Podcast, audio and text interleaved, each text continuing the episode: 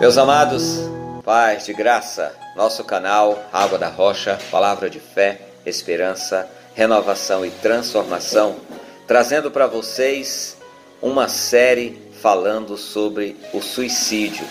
Durante esses dias, nós estaremos comentando sobre várias áreas e a primeira área que nós vamos falar será sobre a área da saúde.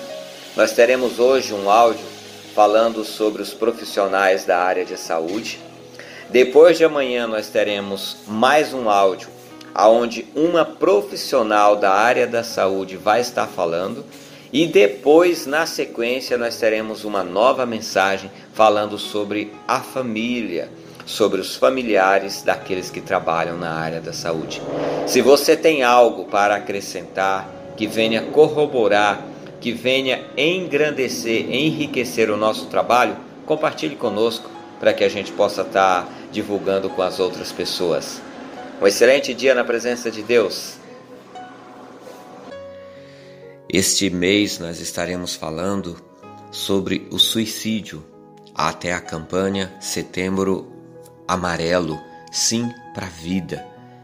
E entre as mensagens que nós vamos falar, Hoje eu gostaria de falar sobre o suicídio no grupo considerado por alguns estudiosos o de maior risco, o grupo da saúde, as pessoas que trabalham justamente oferecendo a saúde. E há o grupo de enfermagem, pessoas que atendem no seu cotidiano, pessoas que chegam nos hospitais, nas clínicas, de uma forma tão debilitada e eles precisam ao mesmo tempo serem muito profissionais e precisam ter uma palavra de incentivo, ter uma palavra de ânimo, trabalhar com alegria, trabalhar com empenho. Muitas vezes tem que lidar com plantões é, dobrados porque falta gente para atender.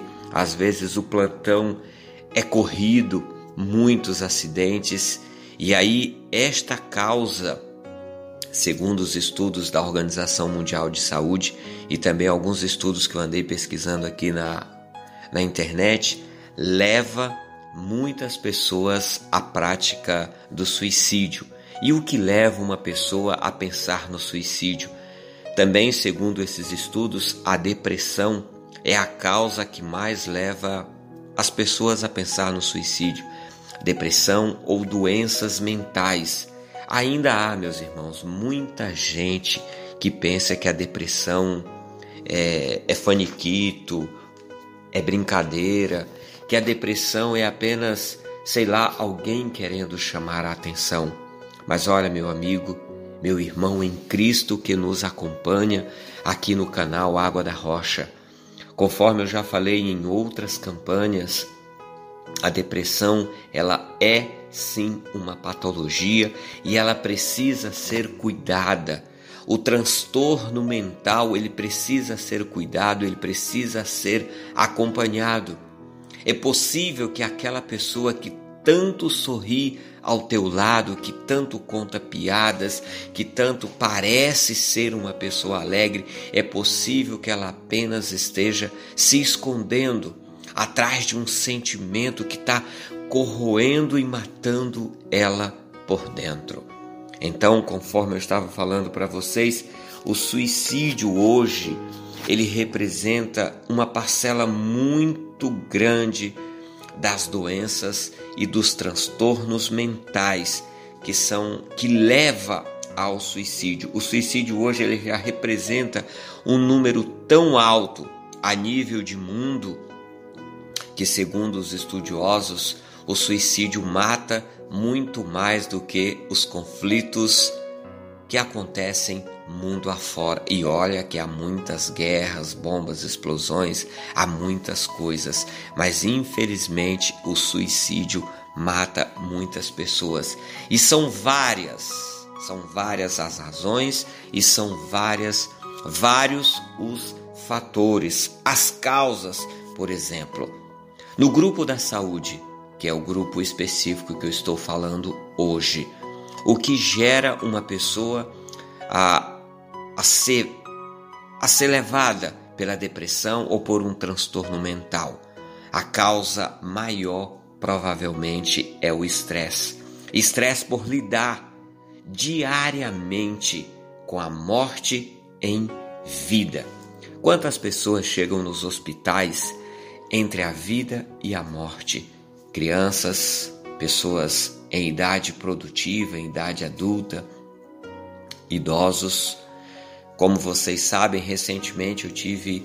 É, o meu filho se acidentou. Ele teve um acidente de moto e foi muito feio. Ele foi levado para a Santa Casa e lá ele foi muito bem atendido pela equipe lá, pela equipe do Corpo de Bombeiros, pelas pessoas que se dispuseram e se propuseram a ajudar ele e a esposa dele. Foi um momento muito difícil, muito delicado. E aí, geralmente, nós falamos da pessoa que está acidentada, nós falamos do familiar da pessoa e nós, por muitas vezes, acabamos esquecendo de falar sobre o profissional da área de saúde que atendeu aquela pessoa. O porteiro que estava ali naquele hospital, a faxineira que estava ali naquele hospital ajudando na limpeza, o médico que atendeu, o enfermeiro, o anestesista, o socorrista, todas essas pessoas da área da saúde precisam também ser vistas, serem ouvidas, serem atendidas, elas precisam de um direcionamento. Recentemente eu li uma, uma mensagem de uma amiga minha que é enfermeira essa moça ela trabalhou comigo há muitos anos atrás, quando eu tive uma locadora, e ela estava ali demonstrando seu contentamento por estar trabalhando na área da saúde. Ela é enfermeira formada, trabalha num grande hospital e durante essa pandemia ela precisou parar de trabalhar em um e atender ao outro. Nesse hospital que ela trabalhava antes, ela atendia as pessoas que estavam na sua área de risco na UTI. Você imagina a pressão de alguém que tem que trabalhar com alguém que está na UTI, ter que olhar para o familiar e dizer para ele: olha, infelizmente a notícia que eu tenho não é das melhores, porque muitas vezes não é o médico que está ali para dar um suporte imediato para a família. O médico tem tanta coisa para fazer e o enfermeiro é quem está mais próximo. Então ele lida com essa pressão psicológica de ter que passar informação para o paciente, de ter que passar informação para o familiar do paciente, de ter que prestar um relatório para o seu superior, para o seu chefe, para o médico que está atendendo. Então o enfermeiro da área da saúde, a pessoa da área da saúde é aquele que mais está envolvido ali. Então eu gostaria de deixar para vocês uma palavra, dizer para vocês que Deus é bom, Deus é muito maravilhoso e sim, eu digo sim para a vida e não ao suicídio. E o nosso tema base nesse nosso período é Salmos 43 versículos 3. Salmo 43, versículo 3. Envia a tua luz e a tua verdade, para que me guiem, leve-me ao teu santo monte, ao lugar da tua habitação. Todos nós precisamos ter um lugar de refúgio, todos nós precisamos ter um lugar onde nos sentimos amparados.